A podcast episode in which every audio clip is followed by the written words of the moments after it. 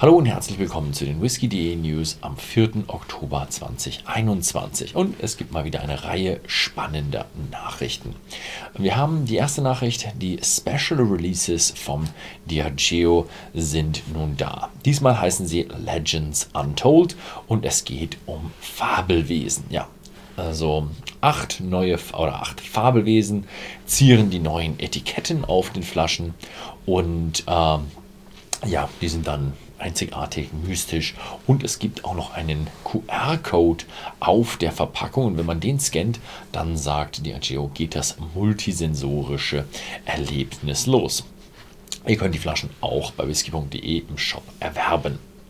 Als nächstes haben wir einen Personalwechsel und diesmal trifft es Lafroig. Ja, der Distillery Manager John Campbell hört auf. Ich habe da mal ein Brennerei-Video gedreht. Ich verlinke es euch mal hier oben in der Infobox. Und äh, da habe ich ein Interview mit ihm gemacht und man merkt einfach in so einem Interview, der Mann hat extrem viel Ahnung und ein wirklich äh, sensorisches äh, Verhältnis zu Whisky, was einzigartig ist. Nach 25 Jahren hört er auf und der neue Manager wird demnächst bekannt gegeben. Dann haben wir eine Nachricht von Douglas Lang. Scallywag stell, stellt die zweite Winter Edition vor. 4200 Flaschen, limitiert weltweit und er reift in einer Kombination aus Oloroso und PX Sherry-Fässern.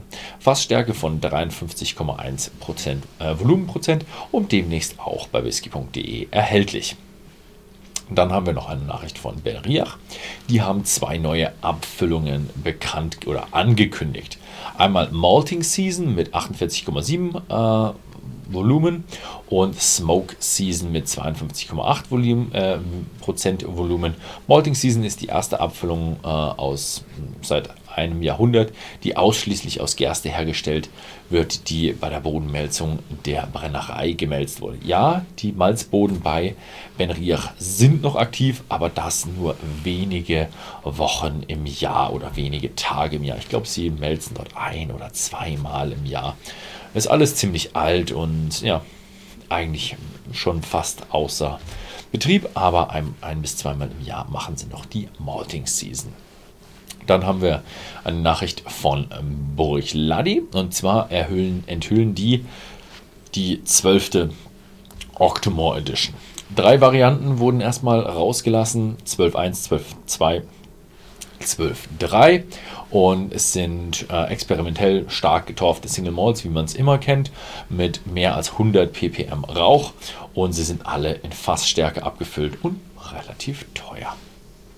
Dann haben wir noch eine Nachricht von McAllen und die haben mal wieder eine Kooperation, wie so oft. Diesmal heißt die Kooperation A Night on Earth in Scotland. Und diese limitierte Serie ist jetzt eine Hommage an, das schottische, an den schottischen Silvesterabend.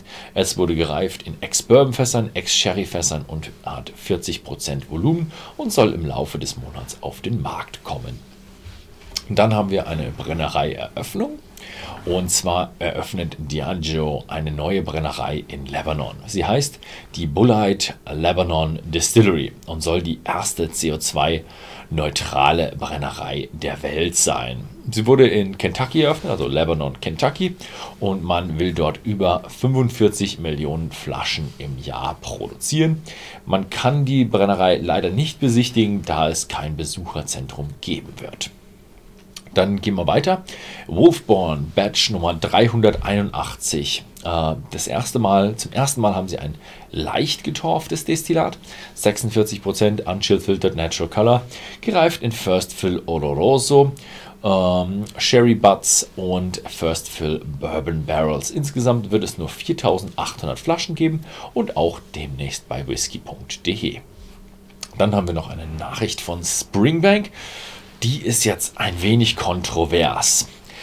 Springbank wird in Zukunft keine Umverpackung mehr für ihre Whiskys haben. Da geht es nicht nur um Springbank, sondern auch um Glengeil sowie die Abfüllungen vom unabhängigen Abfüller Cadenhead und die kommen jetzt alle ohne Umverpackung in die Regale. Begründet wird das Ganze mit Umweltschutz, um weniger Ressourcen zu verbrauchen. Äh, für uns als Versandhändler ist es auch schön, weil diese Geschenkverpackungen von Springbank, vor allem von Springbank, gingen sehr leicht kaputt. Ähm, aber ich denke, die Konsumenten da draußen werden das nicht so schön finden. Denn eine schöne Geschenkverpackung eines Whiskys ist von, aus unserer Sicht sehr, sehr kundenrelevant und viele Kunden mögen gerne eine Geschenkverpackung. Vor allem bei Whiskys von Springbank, da diese auch bei Sammlern ja, beliebt sind. Ja. Wir werden sehen, wie es in Zukunft weitergeht, ob das wirklich so langfristig sein wird. Aber fürs erste Mal wird Springbank ihre Umverpackungen weglassen. Und ja, wir werden uns dann schauen, ob das auch so bleiben wird. Dann gehen wir jetzt mal nach USA. Der neue Wild Turkey Masters Keep One. Es ist die sechste limitierte äh, Edition des Ma der Masters Keep Serie. In der Masters Keep äh, äh, Series, da kommt der Master Distiller Eddie Russell und vereint mittlere und reifere Bourbons miteinander. Und ähm, danach genießen die eine zweite Reifung in neuen Eichenfässern und werden mit 50,5% äh, ABV abgefüllt. Also eine sehr aufwendige und sehr, sehr starke Abfüllung. Dann haben wir noch eine Nachricht von Luxco und die benennen nun ihre Brennerei in Indiana. Die Brennerei wird nun Ross and Squibb heißen und ist eine, ja, eine Hommage an die äh, Brennereigeschichte Indianas. Ross ist inspiriert von George Ross und Squibb bezieht sich auf den 1869 gegründete Squibb Distillery. Und dann gehen wir noch mal einmal in den internationalen Bereich. Nika bringt zwei neue limitierte Single Malls auf den Markt. Äh, sind, ja, sie sollen einen, den Start einer neuen Discovery-Serie äh, ja, zeigen. Und es wird ein Yuichi Single Malt, der Non-Peated und der Miyagikyo Single Malt Peated Serie rausbekommen. Also einmal getorft, einmal nicht getorft.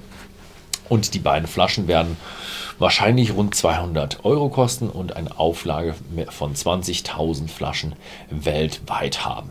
Ja, das war es mal wieder diese Woche. Vielen Dank fürs Zusehen und bis zum nächsten Mal.